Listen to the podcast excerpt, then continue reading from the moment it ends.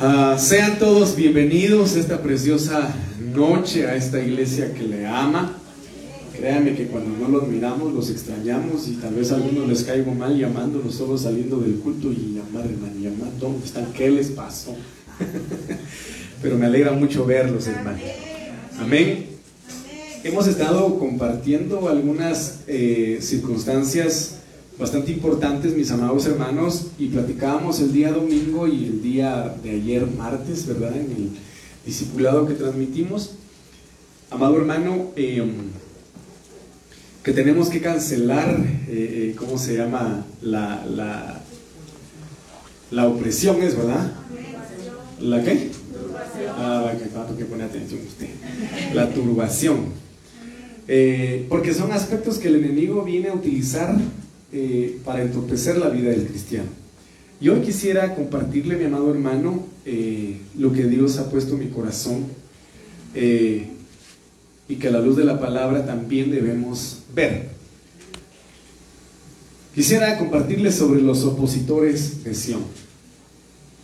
Mire qué personaje tan siniestro el que se ve allí, hermano. Casi que no se ve, ¿verdad? ¿Sí se ve? Sí. No le presto mis lentes porque me sirven. Pero sabemos perfectamente bien de que un opositor es, un oponente, es un adversario. ¿Me dice amén? El primer oponente y el primer adversario que sabemos, amado hermano, a, a la luz de la palabra, que existe, es el enemigo, es el diablo, es Satanás y que el Señor lo reprenda. Pero a Luzbel, cuando estaba en la eternidad, llegó a su corazón la contaminación de, parte de la maldad y de parte de la iniquidad. Son doncellas, mis amados hermanos, de lo que la Biblia establece eh, según, eh, eh, ¿cómo se llama el libro de Jeremías? La reina del sur. La reina del sur, amado hermano, es también denominada Semiramis, como se lo he mencionado yo a usted, Astarte, esa diosa cananea, sirofenicia y de varias culturas que es adorada, mis amados hermanos, y a quien pues la iglesia imperial le denomina María. Le comento esto porque desgraciadamente Luzbel fue contaminado o alcanzado por la maldad y la iniquidad a causa de su sabiduría, su corazón se desvió.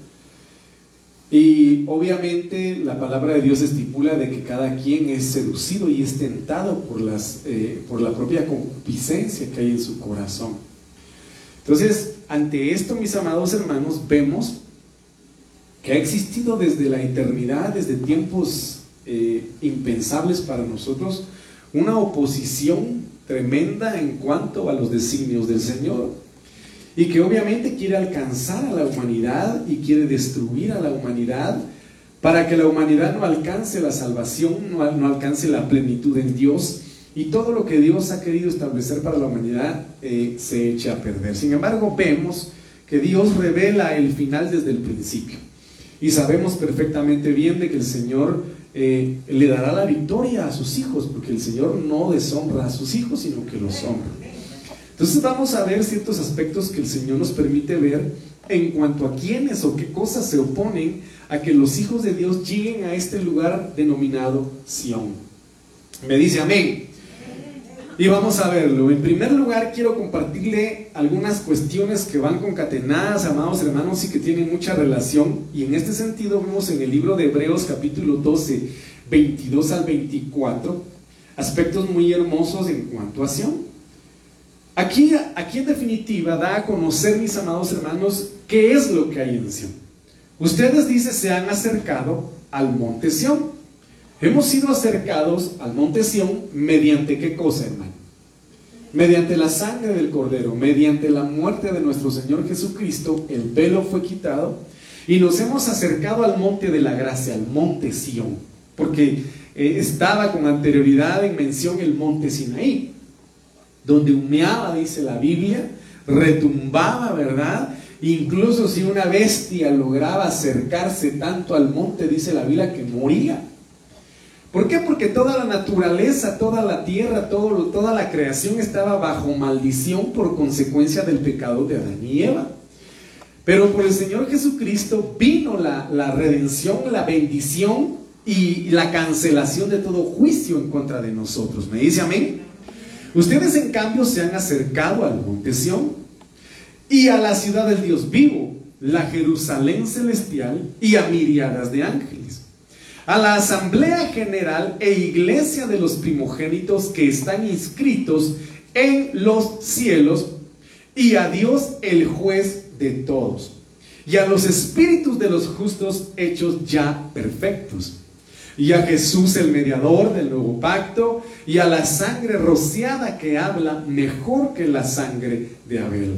Entonces, yo enumeré, mis amados hermanos, lo que aquí establece el libro de Hebreos capítulo 12. Y en primer lugar dice de que a través de Jesucristo, a través de la redención del Señor Jesucristo, que, Él propició en la cruz de Calvario, primero nos hemos acercado al monte Sion, al monte de la salvación, al monte de la redención, como se lo acabo de decir, al monte de la gracia.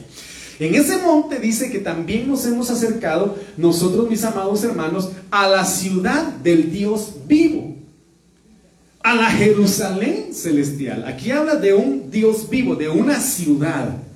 Y a mí me encanta, hermano, una alabanza antigua de, ministerios Elim, que, que déjeme recordar. Eh, dice, fuerte ciudad tenemos, y así dice la canción, ¿verdad? Muros de salvación, dice. Pero aquí dice que nos hemos acercado a la ciudad del Dios vivo, no a un Dios que es historia no a un Dios que está sepultado, no a un Dios, amado hermano, que únicamente es un mito, es un Dios vivo. Me dice amén. Por lo tanto, la ciudad donde habita este Dios vivo, hay vivos, hay seres vivientes, hay seres vivificados mediante la gracia del Señor, la cual es la Jerusalén celestial. Nosotros en, estos tiempos somos la Jerusalén espiritual.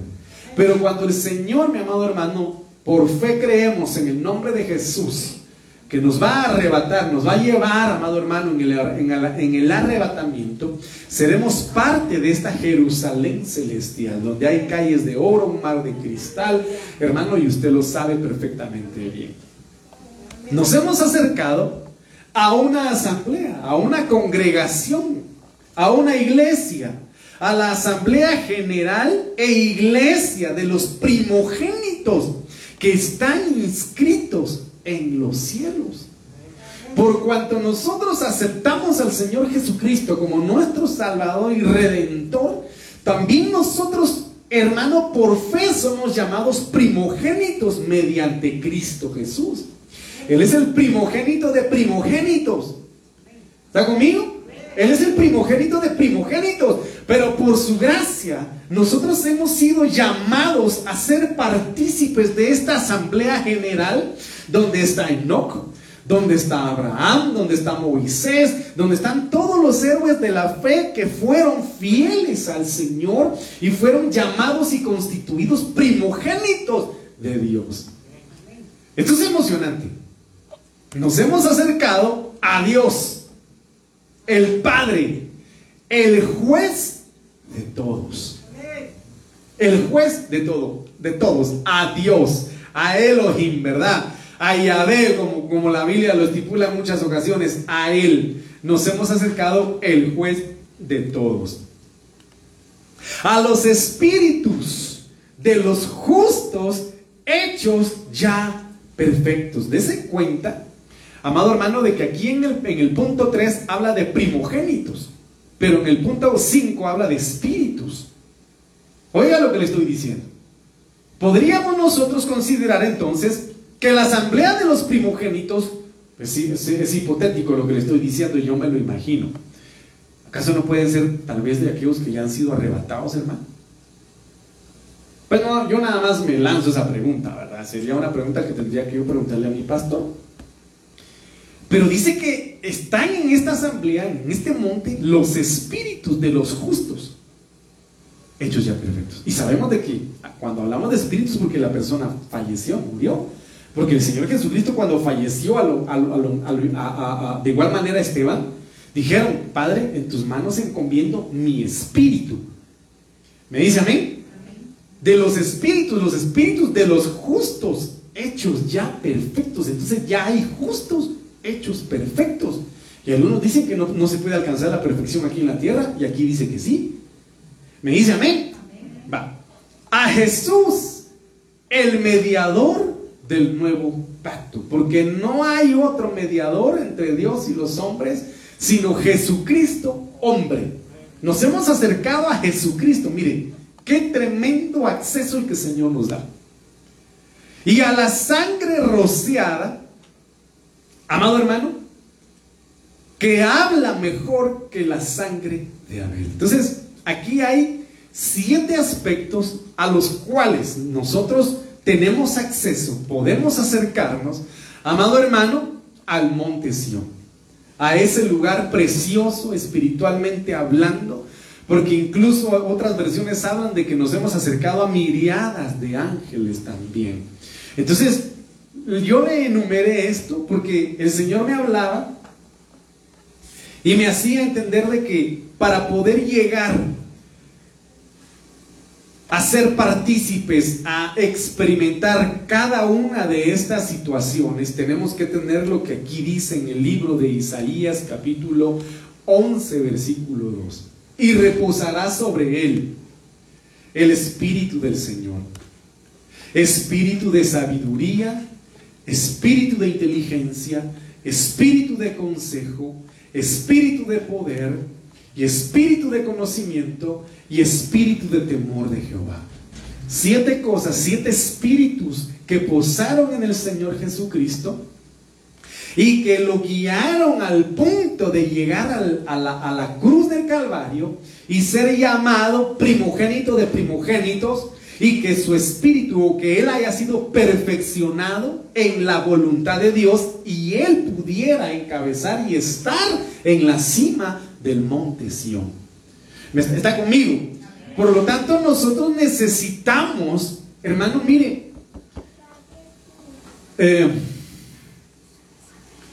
a veces cuando uno ministra la alabanza, le digo una cosa y le vuelvo a repetir, cuando yo ministro una alabanza, a mí no me gusta ver qué están haciendo los hermanos. No me gusta. Yo prefiero cerrar mis ojos y sé que por fe estoy delante del Señor y lo que estoy haciendo lo hago delante de Él y para Él.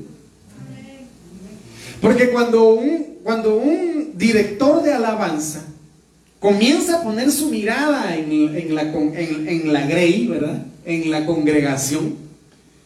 Mira algunos en la alabanza dormidos, otros bostezando, otros con malas caras, otros que no danzan, otros que no aplauden, otros que no cantan y muchos se cargan.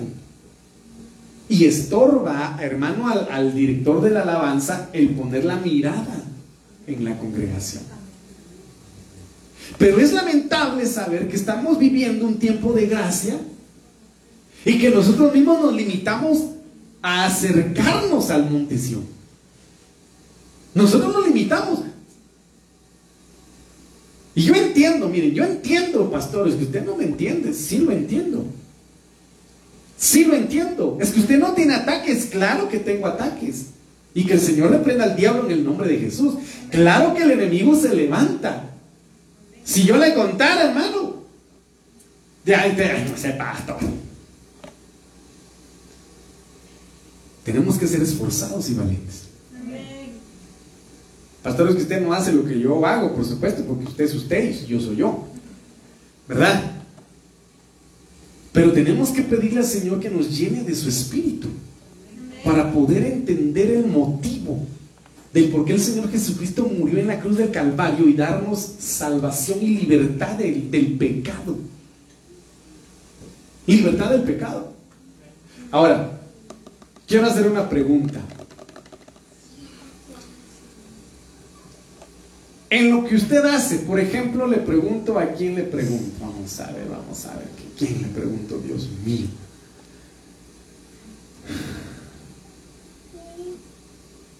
¿Cuál es la razón de tu trabajo?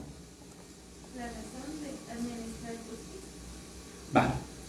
La razón del trabajo de, de mi esposa es administrar justicia. Vale.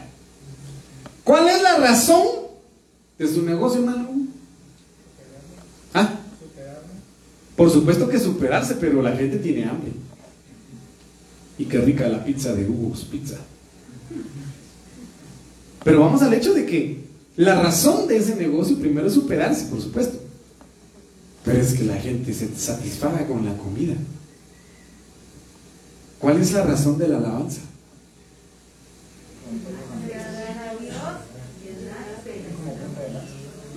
Que están tantas, cosas. Ustedes las saben. Pero porque no las vivimos a veces. ¿Verdad? Entonces, necesitamos, mire pues, necesitamos el temor del Señor para poder valorar la sangre del Cordero.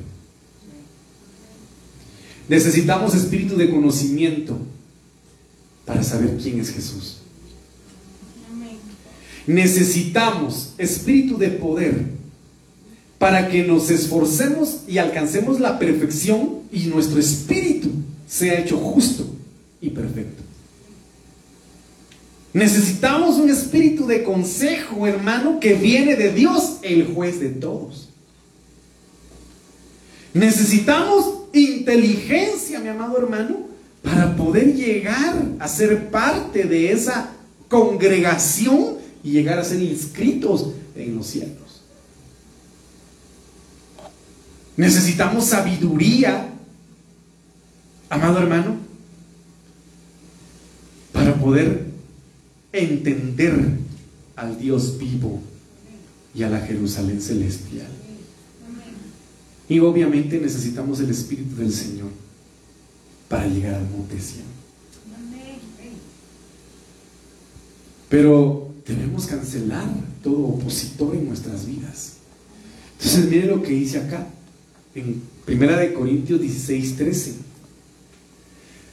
Manténganse alerta y continúen firmes en la fe. Sean valientes y fuertes. A mí me asombró mucho. A mí me asombró mucho, hermano, uno de los significados que, que platicábamos el día de ayer, que provocaba debilidad y fragilidad en la vida de los hijos de Dios. Obviamente estaba basado en el engaño. Por eso van a venir, tenemos que entender que para el mundo van a venir circunstancias muy fuertes, muy duras, que van a hacer tambalear a muchos hijos de Dios. Si lo vimos con Marta y María, que tambalearon en su fe, cuando el Señor Jesucristo les dijo, yo soy la resurrección y la vida. El que cree en mí, aunque esté muerto, vivirá. Ellas en medio del luto, en medio del dolor y la angustia que estaban viviendo, se olvidaron de la palabra y las promesas que el Señor Jesucristo les había dado y tambalearon. Se olvidaron totalmente de lo que el Señor Jesucristo les había dicho y hermano, dudaron. Nunca en su vida imaginaron que el mismísimo Dios estaba con ellas. Y a veces por las circunstancias que vivimos a diario, nos olvidamos de que el mismísimo Dios camina con nosotros, está con nosotros y está en nosotros. Dispuesto a abrir cualquier sepulcro y a quitar cualquier venda y a cancelar la incredulidad de nuestra vida. Porque antes de que resucitara a Lázaro, la incredulidad imperaba en la mente y en el corazón de, de, de, de Marta y María. Pero cuando ya vieron a Lázaro resucitado, entonces, ah, entonces ahora sí vemos que tú eres Dios.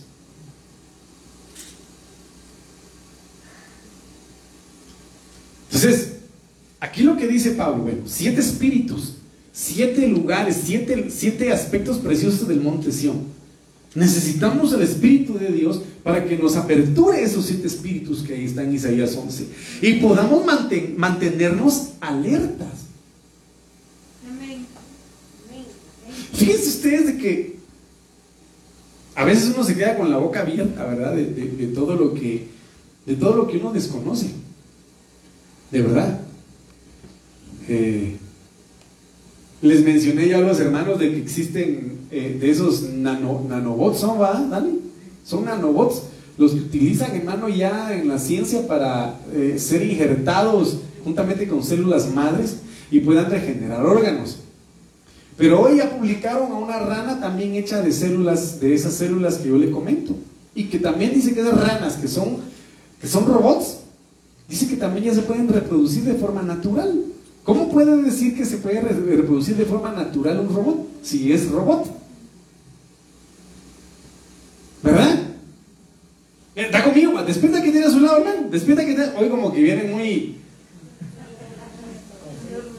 Señor, ¿será que están meditando tanto en tu palabra?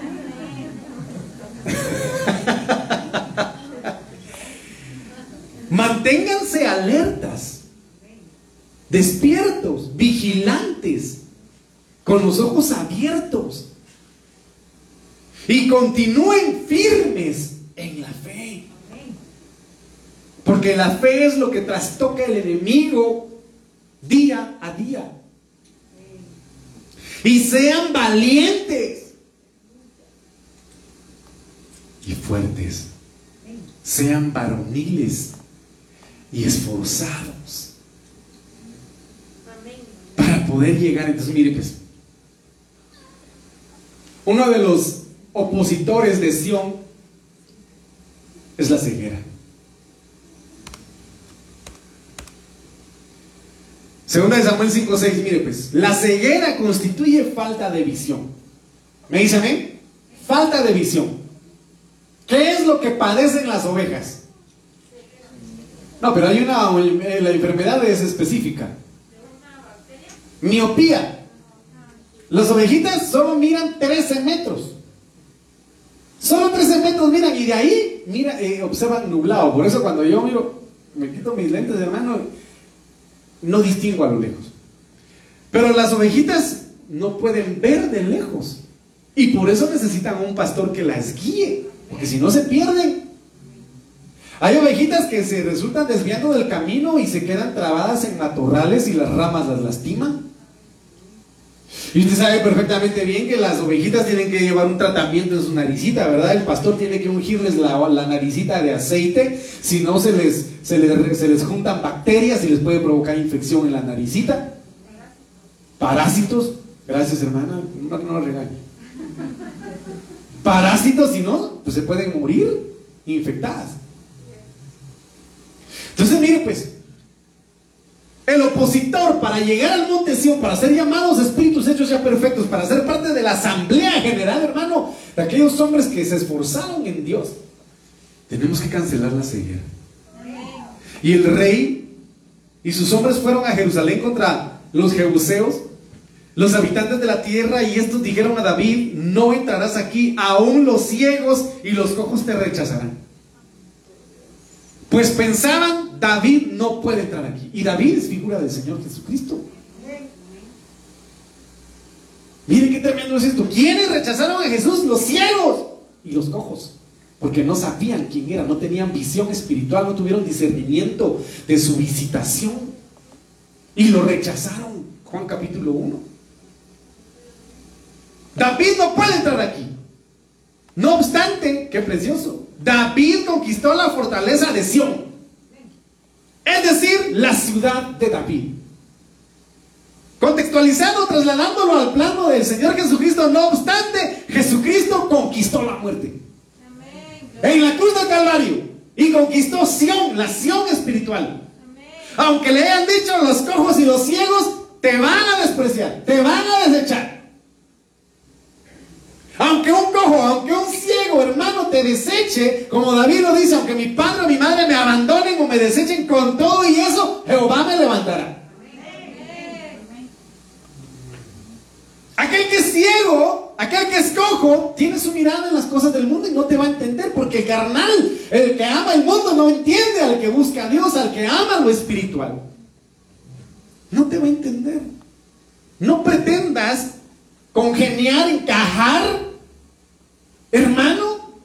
con uno que ama al mundo. No pretendas ser amigo de alguien que ama al mundo, porque el que ama al mundo se constituye enemigo de Dios. Porque el que ama al mundo tal vez no habla malas palabras, pero mira pornografía, pero tal vez bebe alcohol, pero tal vez se droga, pero tal vez fuma. O tal vez sí es mal hablado y el que anda entre la miel algo se le pega. Entonces si tú eres amigo de alguien que ama al mundo, ten cuidado, porque vas a resultar cojo y vas a resultar ciego. Y te van a hacer cojear y te van a hacer perder tu fe, tu visión. Y vas a, no vas a poder conquistar Sion. Ah, no, pastor, pero es que mire, son mis, mis, compañeros de trabajo, me echan la mano, es que son mis amiguis, pastor. Y a veces preferimos agradar al hombre y no agradar a Dios. Y a veces preferimos agradar nuestra humanidad y desagradar a Dios. A veces preferimos morir ante Dios y vivir ante el mundo. No obstante, David conquistó la fortaleza de Sión, es decir, la ciudad de David. No obstante, contra cualquier circunstancia debes esforzarte, debes velar y debes ser valiente. Imagínense Herodes. Dice de que le tenía mucho temor a, Pablo, a, ¿cómo se llama? A Juan el Bautista. Porque estaba en adulterio y Juan el Bautista le decía que no tenía por qué tener la mujer de su prójimo. Y la palabra que le decía era tan dura, pero a pesar de eso dice de que Herodes se quedaba asombrado de la enseñanza que Juan daba y le gustaba escucharlo, pero jamás dejó el adulterio. Aunque le gustaba, era emotivo, era emotivo, pero nunca dejó el pecado. Y hay muchos que son emotivos. Escuchan la palabra, en el momento se emocionan, amén, gloria a Dios, aleluya, pero no dejan el pecado.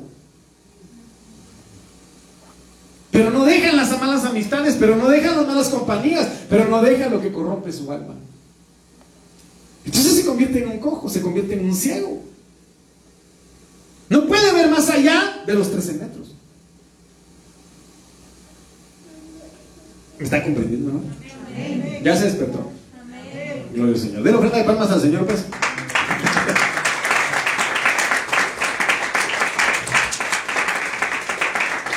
Mire, hermano, esto usted y yo lo hemos escuchado, lo hemos visto. Y aconteció un día, estando Elí acostado, acomodamiento en su aposento. ¿Qué pasa cuando alguien se acomoda? Sus ojos habían comenzado a oscurecerse y no podía ver bien. Un juez, un profeta, quien Dios había levantado como sacerdote, estaba acomodado es el peligro de los que se acomodan. Pastor, pero ¿cómo me dice usted que yo estoy acomodado? Si usted mire, yo sirvo, yo estoy en el servicio, estoy en, el programa de jóvenes, estoy eh, eh, orando por diezmos y ofrendas, estoy en todos los privilegios que pueda. Pero habría que evaluar y gloria a Dios por eso, por tu servicio y que Dios te bendiga. Pero recuérdense de que tanto el Cana y Ana subían por costumbre, María y el Señor Jesús y José subían por costumbre. Ana subía amargada. Jesús y, perdón, José y María regresaron sin Jesús, lo perdieron. Todo lo que se hace por costumbre hace que se pierda la presencia del Señor. Hace que se pierda la presencia del Señor. Y aquí Elí lo hacía todo por costumbre. Se acomodó. No hagas las cosas para el Señor por costumbre. Te vas a acomodar en el privilegio, te vas a acomodar y en determinado momento no vas a saber cuándo has perdido la visión. ¿Me está, entendiendo, hermano? Y aconteció un día estando Elías acostado en su aposento, hermano, levántate, levantémonos de todo acomodamiento, levantémonos No podía ver bien. Y por eso la lámpara de Dios había descendido en su intensidad. Cuando la lámpara de Dios aún no se había apagado, o sea que estaba todavía tenue, la mecha encendida, el pábilo hermano humeante todavía, no se había apagado. Dios en su misericordia tenía a Samuel reservado. Entonces aquí hay un dilema preocupante. ¿Y usted sabe cuál es? ¿Sabe cuál es el dilema preocupante? Eh, hermano, despiértese. ¡Ah! Yo soy el único profeta que hay aquí. Así que, Señor, tú sin mí no puedes hacer nothing. Yo soy Elías, quien cerró los cielos para que no lloviera, quien descendió fuego para consumir el altar y mató a los sacerdotes de Baal. Yo soy Elías, Señor. Y soy el único. Entonces viene Dios. ¿Tú crees que de nada tienes necesidad? ¿Acaso no sabes de que hay detrás de ti siete mil profetas? ¿Que no han doblado sus rodillas ante Baal? Elí acomodado y Dios ya tenía a su sustituto. A todo aquel, o para todo aquel que se acomode, Dios ya tiene su sustituto. No te preocupes. No nos preocupemos, no somos únicos. Dios ya tiene a alguien, si dado caso alguien se acomoda, Dios levanta de las mismas piedras y el Señor se lo dijo. Aquellos que le dijeron, Señor, dile a tus discípulos que se callen.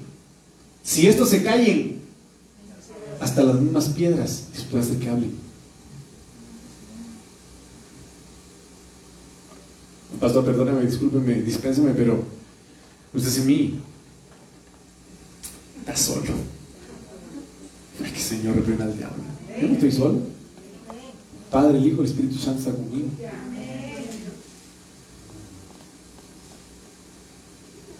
Entonces, mire qué tremendo es esto. Tenemos que cancelar la ceguera. Lo que te corte la visión, el acomodamiento.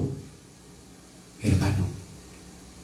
Yo le he contado a usted cuando iba yo de joven, de niño, pues prácticamente a una iglesia que se llamaba Iglesia Shalom, del hermano Salvador García.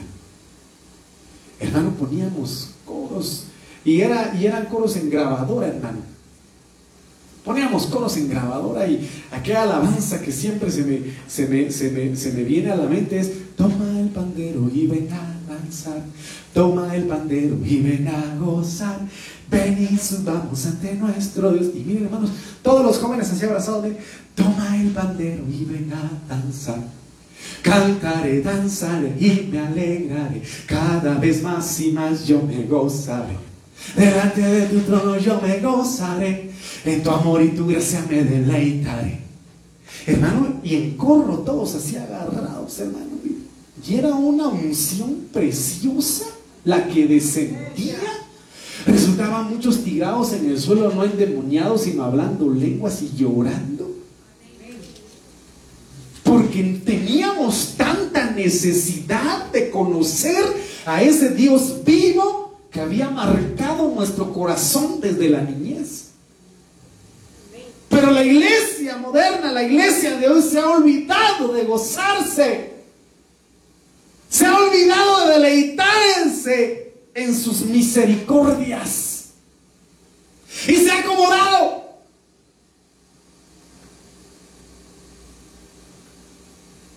Por eso yo le mencionaba a usted ese paralítico a la puerta del templo de hermosa. ¿Ah? Miren, miren, estar así todo el tiempo, miren, estar así, miren. ¿cuántos años? ¿Cuántos años estuvo así? Así, mire hermano, los pies, no como yo, va, pero hechos un nudo. Y que el Señor lo haya levantado y después de cuántos años haberse levantado y poder palpar el suelo, sentir el suelo, poder experimentar fortaleza en sus piernas cuando durante muchos años estuvo débil? Por supuesto, como usted y yo, bendito sea el Señor, no lo hemos experimentado, no nos emocionamos. Pero ¿qué experimentó él? Alegría, Hermano, hermano, puedo saltar puedo caminar, puedo correr. El acomodamiento le fue quitado, espiritualmente hablando y materialmente hablando. Y entró danzando y gritando, dándole gloria a Dios. ¿Y usted?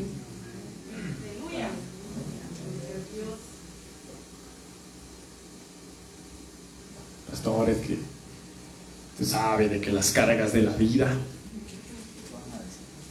todos vengan a mí, todos los que se sientan cargados y trabajados, yo los haré descansar.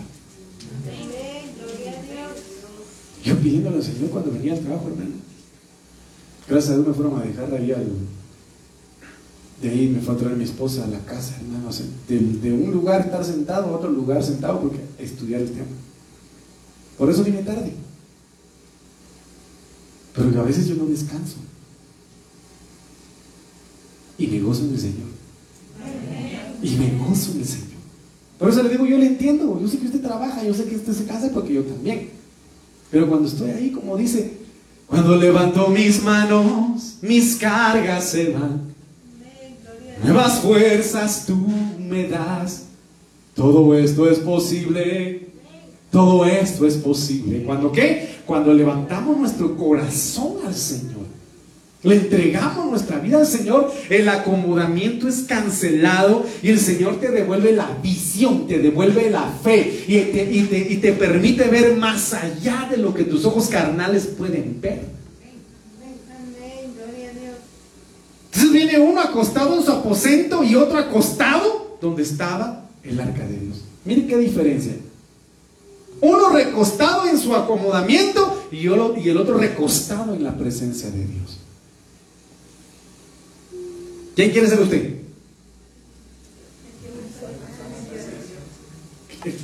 ¿Ah?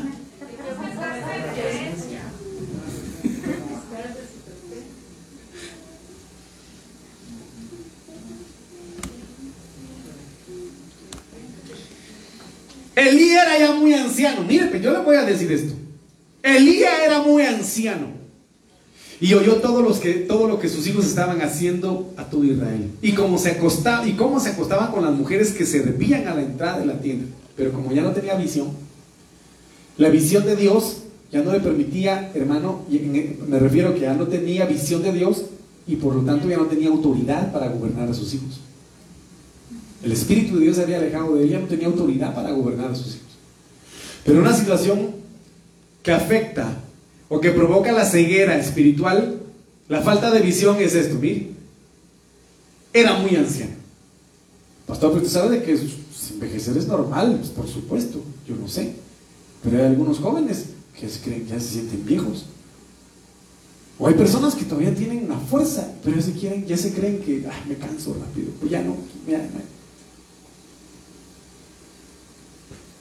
Entonces, mire, pues, él tenía 98 años. ¿Cuánto tenía, ¿Cuántos años tenía Eli? 98. Eli tenía 98 años. 98 años, hermano Eli. Amén. Por fe y sano, hermano. Sus ojos se habían cegado y no podía ver. Bueno, entonces aquí vemos. Espiritualmente hablando, provoca ceguera aquel que permite que se envejezca su alma, que se envejezca espiritualmente hablando. Pero el libro de Proverbios capítulo 12, si no estoy mal, dice, aún hay esperanza para el árbol caído, el árbol viejo. Que aún sus raíces, percibiendo el olor del agua, solo con el olor del agua, reverdecen. Y el libro de los Salmos dice, amado hermano, de que los justos aún en su vejez, ¿qué dice? Florecerán. Y darán testimonio de las maravillas del Señor. Aún en su vejez. No hay excusa para decir, pastores, que estoy viejito, ya no miro. O me siento por los problemas ya envejecido. Que el Señor reprenda al diablo en el nombre de Jesús. Cuando uno se siente más cansado y le toca a uno servir es cuando uno con más fuerza le sirve al Señor para avergonzar al diablo. Cuando te sientes triste, deprimido, cuando el enemigo te ha atacado, cántale al Señor con gozo.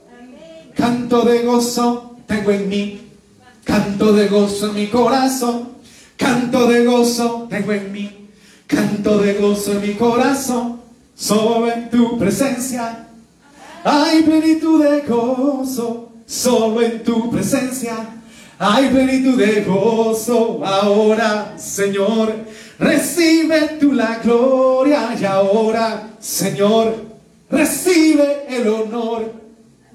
Canto de gozo tengo en mí. De gozo. Hermano, gózate. No permitas que el diablo envejezca tu gozo, tu alegría, la felicidad que Dios te ha dado, tu fe, tu amor, que no se envejezca.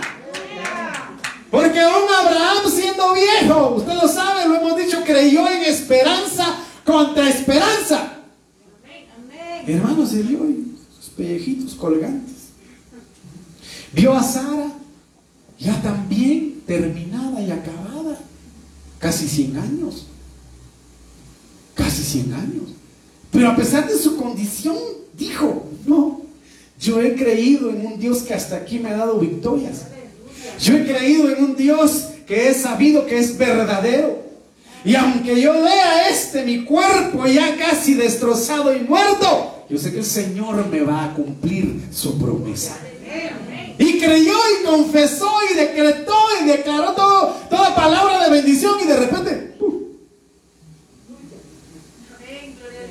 hermano,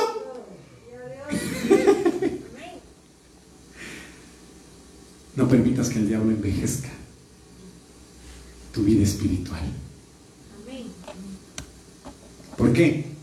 Génesis 27.1, esto lo mencionamos ayer, y aconteció que siendo ya viejo Isaac, y sus ojos demasiado débiles para ver, llamó a Esaú, su hijo mayor, le dijo, hijo mío, aquí estoy. Le respondió Esaú, pero ya cuando había sido engañado.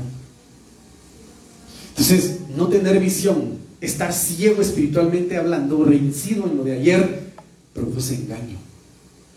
El diablo provoca engaño, fácil de engañar. ¿Por qué? Porque no hay, no están abiertos los ojos de la fe.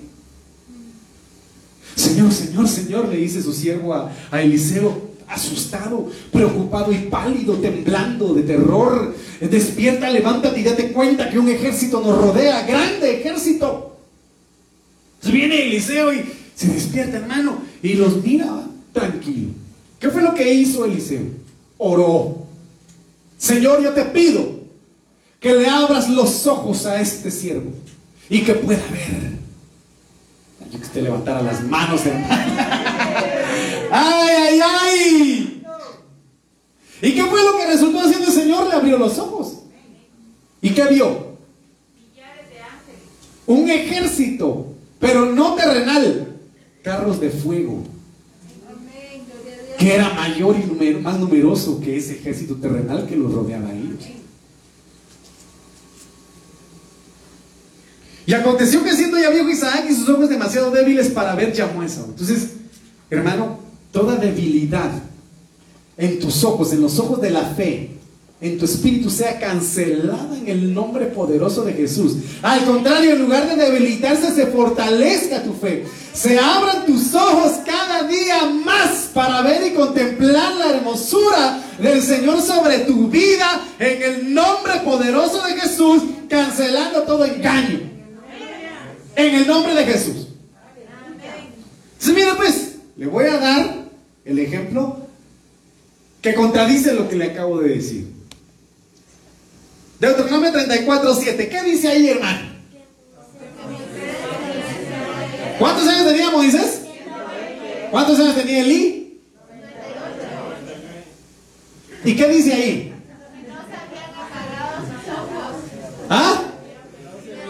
Aunque Moisés tenía 120 años cuando murió, el Señor se lo llevó. No se habían apagado sus ojos, ni había perdido su vigor. ¿Ah? Estaba, estaba pimpollo, hermano. Estaba fuerte. Entonces no hay excusa para decir, ay, pastor pastor, es que usted sabe que la osteoporosis, usted sabe que los calambres, usted sabe, pastor, que... No, hermano. Aunque, es, aunque el hombre exterior se vaya deteriorando, dice Pablo, el interior se debe renovar en el espíritu. No importa la edad que tengas, Dios aún puede llenar tu vida de su espíritu y usarte y glorificarse en tu vida.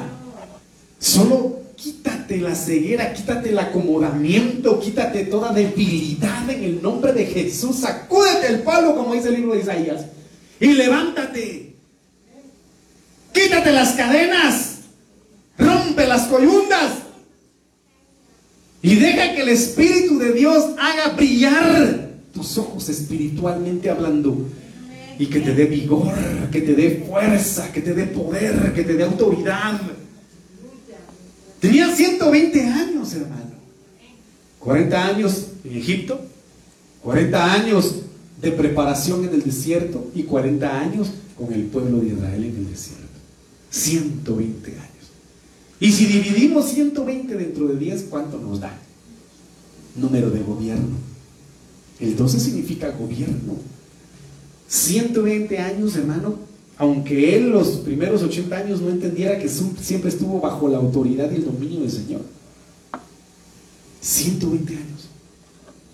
Le brillaban sus ojos. Señor, yo quiero, Señor, que me brillen mis ojos. Yo quiero que me brillen mis ojos, los ojos de la fe. Yo quiero ver más allá, Señor. Ay, hermano. Mire, pues otro ejemplo. Usted y yo lo hemos platicado también, Josué 14, 10, 11, el Señor me ha permitido vivir. Tal como prometió, estos 45 años desde el día en que el Señor habló estas palabras a Moisés, cuando Israel caminaba en el desierto. Así que ahora tengo 85 años. Todavía estoy tan fuerte como el día en que Moisés me envió.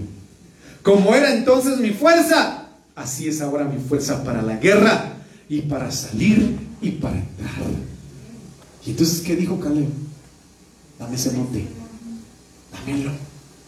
Yo ya vi lo que el Señor me va a dar, ya tengo la visión, ya tengo la visión, dame ese monte. Ya sé dónde voy a construir mi casa. Ya sé cómo voy a destruir a esos adversarios. Ya sé cómo voy a cancelar a esos gigantes. Solo dame el monte. ¿Qué es lo que está esperando el Señor que tú hagas, hermano?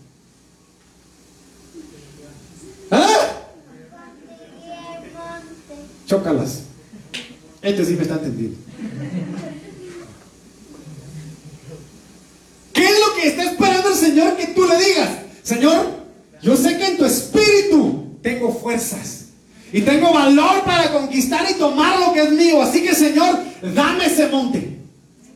Dame ese monte porque yo lo voy a conquistar en tu nombre. No sé cuál sea tu monte, ponle nombre a tu monte y diga al Señor, dame ese monte, yo lo voy a conquistar, yo lo voy a tomar. No me importa si hay gigantes, no me importa si hay adversarios, enemigos o ejércitos, en tu nombre los voy a conquistar.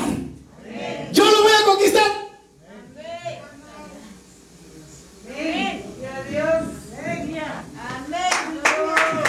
Ay, Dios.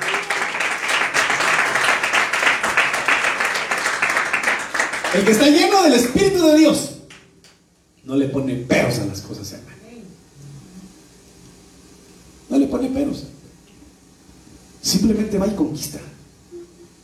Simplemente va y acecha. Simplemente va y destruye. Simplemente va y extermina a sus enemigos, como David lo dijo. Perseguí a mis enemigos. Y no solo los perseguí, los alcancé.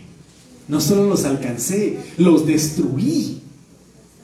Y no solo los destruí, los atravesé.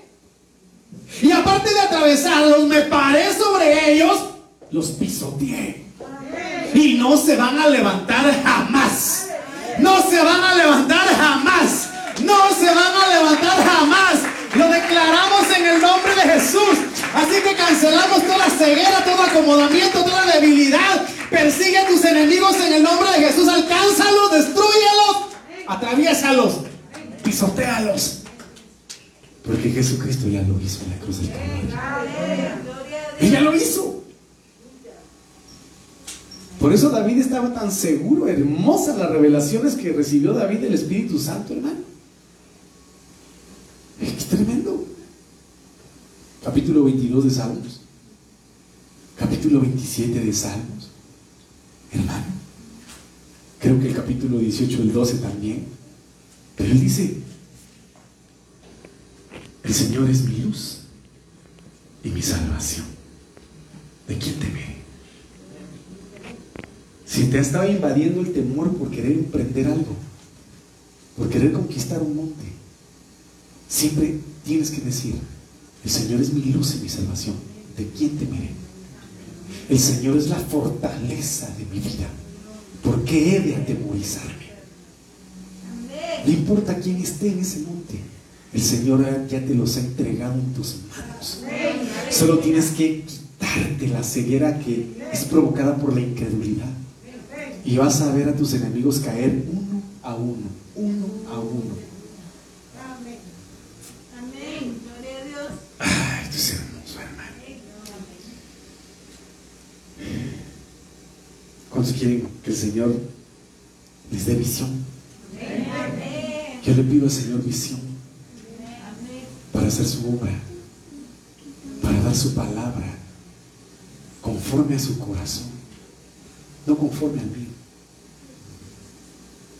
Entonces, mire, ves, otro enemigo, los cojos.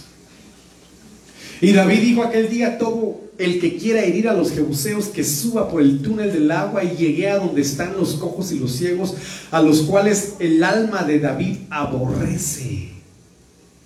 Como sabemos, figura del Señor Jesucristo, aborrece a los ciegos y a los cojos espiritualmente hablando, por supuesto. Por eso dice, ni los ciegos ni los cojos entrarán en la casa. Entrarán a Sion. ¿Quién es un cojo? Del Hebreo 64, 52. Pasac. Un cojo es alguien que vacila, que titubea, que duda, que maneja incredulidad, que se deja llevar por cualquier corriente del mundo. ¿A dónde va gente? A dónde va toda la gente. Claudicar, que se rinde, que, que se deja derrotar fácilmente, que no tiene un espíritu de, de- de- de conquista y que por lo tanto se queda atrás. Y reprendemos en el nombre de Jesús eso, hermano. Reprendemos todo espíritu de vacilación que claudica o que hace detener el, el mover del Señor en nuestras vidas. Hermano. Entonces, mire pues, cuando habla de claudicar, de, habla de inestabilidad, habla de vacilar, mire lo que dice acá, Proverbios 24, 21, hijo mío, teme al Señor y al rey. No te asocies con los que son inestables.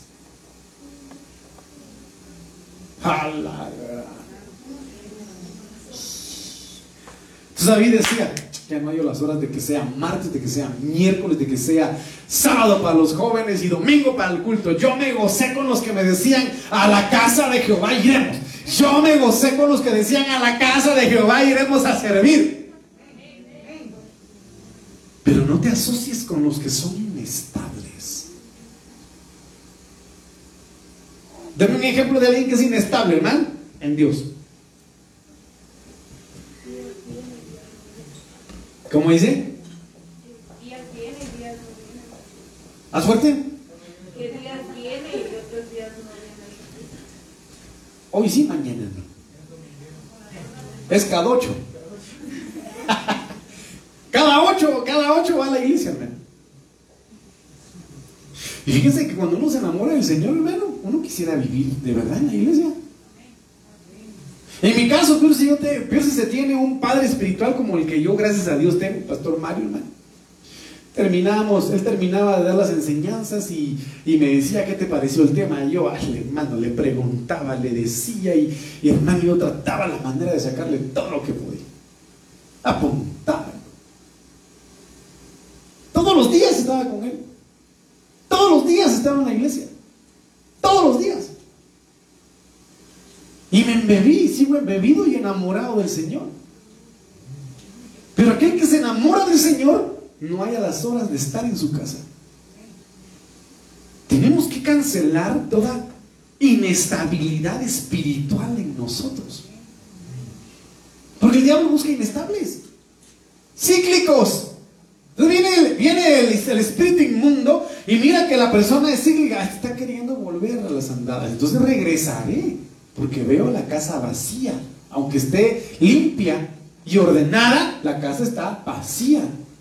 No está llena de Dios, no está llena de palabra, no está llena de unción. Entonces dice que ya, otros siete peores. Entonces deja de ir a la iglesia. Pasa un dos meses, después se aparece. Zarandeado, pero aparece. Pero tenemos que cancelar toda inestabilidad. Venía conmigo, Señor. En el nombre de Jesús, cancela de mi corazón toda inestabilidad. Porque ayer lo vimos, hermano, en la palabra de Dios dice, creo que era en Jeremías, más engañoso es el corazón del hombre. ¿Quién lo comprenderá? Mire, porque de repente se levantará su desgracia.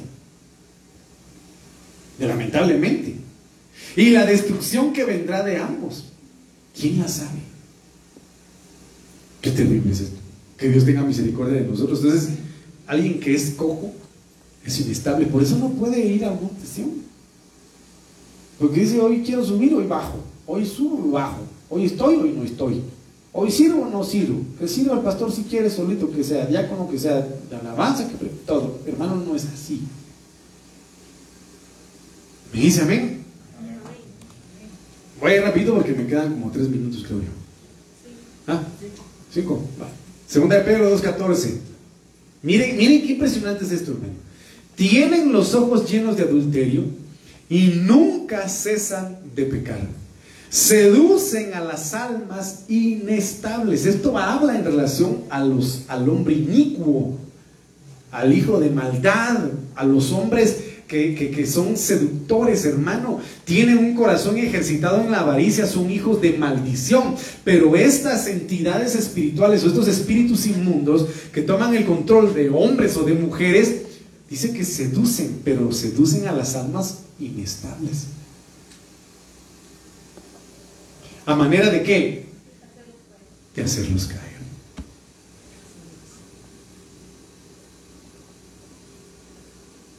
Por eso fácilmente es envuelta una persona cuando no tiene su fe bien cimentada en el Señor. La parábola de la semilla. Se ahoga la semilla en los espinos, preocupaciones de la vida, las riquezas y todo lo demás. En los pedregales, a la orilla del camino donde Abelino dejó su burra. Y tenemos que cancelar esas inestabilidades, hermano, porque de lo contrario la seducción del mundo puede llegar a interferir en nuestra subida acción, nuestra llegada a acción. Yo como se lo mencioné el día, el día domingo, hermano, estos días, este, este mes, que le damos la bienvenida al mes de diciembre en el nombre de Jesús y declaramos que va a ser de bendición. Pero muchos hermanos le abren las puertas al enemigo. Como se lo dije acá el, día domingo, hermano, hay unos que ahí vienen los diablos, o ahí viene la posada. Ábransela, ahí viene la comadre, comadre, bienvenida, compadre, bienvenido. Traigan el ponche, traigan el piquete, traigan el caldo de frutas y de ahí, hermano, todos a su rumbo. No puede ser así, hermano. No puede ser así. Tenemos que cancelar la inestabilidad en nuestras vidas. Así que hermano, perdóneme si usted compró su arbolito, regálelo. Quémelo. vamos a de nuevo a dar una pequeña enseñanza de lo que es la Navidad para que podamos entenderlo. Una vez más, yo sé que lo saben, pero Pablo dice, no me canso de repetir lo mismo. Y en el nombre de Jesús vamos a compartirla. Me dice amén. Entonces tenemos que cancelar toda inestabilidad en nuestras vidas. Y con esto termino. Salmo 37:30, la boca del justo profiere sabiduría y su lengua habla rectitud. Oiga lo que dice el versículo 31. La ley de su Dios está en su corazón. No vacilan sus pasos. No titubea. Entonces, ¿qué es lo que nos va a mantener firmes y cancelar toda cojera de nuestras vidas? La palabra. ¿Con qué endereza el joven su camino? Con la palabra. Con la palabra. ¿Con qué vamos a enderezar nuestros caminos? Con la palabra. La palabra nos va a causar firmeza. Va a quitar de nosotros la ignorancia. Todo aquel que se mantiene o que vive en la ignorancia titubea en lo que va a decir. No tiene criterio propio muchas veces. Y entonces en este sentido necesitamos tener el conocimiento pleno de la palabra para no vacilar, para no titubear. Recordemos que la palabra dice, resistid al diablo y él huirá de vosotros. ¿Y cómo resistió al Señor Jesucristo Satanás en el desierto? Con palabra, con palabra, con palabra y con palabra. Y no vaciló. Y no, no provocó que Jesucristo cayera en su seducción, sino que lo resistió, lo reprendió con palabra. ¿Está conmigo? Denle ofrenda de palmas al Señor, que Dios bendiga a los que nos puedan estar viendo, en el nombre maravilloso de Cristo Jesús. Póngase de pie.